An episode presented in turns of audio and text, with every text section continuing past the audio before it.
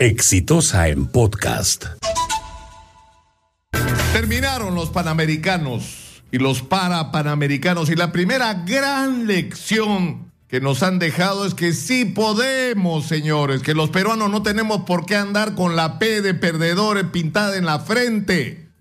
Porque una de las cosas que se ha dicho en estos panamericanos y para panamericanos, y no lo hemos dicho nosotros, sino lo han dicho los dirigentes internacionales del deporte mundial y del atletismo mundial. Es que estos han sido los panamericanos y para panamericanos mejores de la historia y se han hecho en el Perú y lo hemos hecho los peruanos, lo cual debería hacernos sentir no solo orgullosos y agradecidos de la gente que ha hecho esto posible, sino que nos debería inspirar para producir ese cambio y esa actitud en todas las áreas de la vida nacional. Pero ¿qué viene después? Es la interrogante. Hay quienes están diciendo hay que hacer un ministerio de cultura, yo no, de, deporte. Yo no sé si hay que hacer un ministerio del deporte.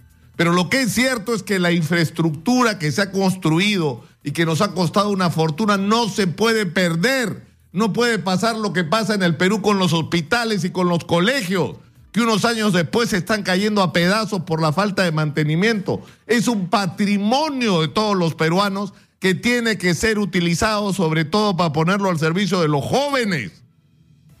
Esa es la primera tarea que tenemos y Carlos Neuja nos debería decir qué hacemos con ese patrimonio, cómo le damos el mejor uso posible. En segundo lugar, tenemos que invertir en nuestros deportistas, porque si tenemos las medallas que logramos, que ha sido también un récord, las que hemos obtenido tanto en los panamericanos como en los parapanamericanos, ha sido no solo por el esfuerzo sacrificado de las familias y en algunos casos de sus clubes, y lamentablemente no en, todo casos, en todos los casos de las federaciones, sino porque también el Instituto Peruano del Deporte inyectó durante más de un año recursos para apoyar a los deportistas de excelencia. Pero eso no puede ser una excepción porque hay un evento de esta naturaleza. Eso tiene que ocurrir siempre, tiene que ser permanente.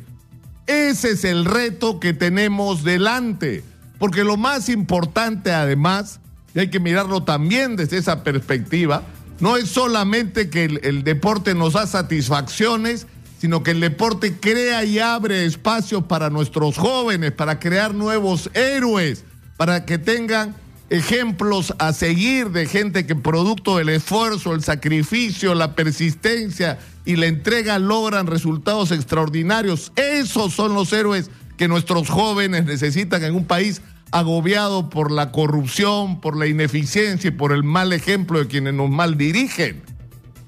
Esta es la tarea del momento. No podemos permitir, y termino con esto, que nos pase lo que nos ha pasado en otras áreas de la vida nacional con el legado de los panamericanos. No podemos dentro de cinco o seis años estar lamentándonos de cómo las instalaciones extraordinarias que tenemos hoy que nos han permitido organizar estos eventos, los mejores de la historia, que ese patrimonio se pierda.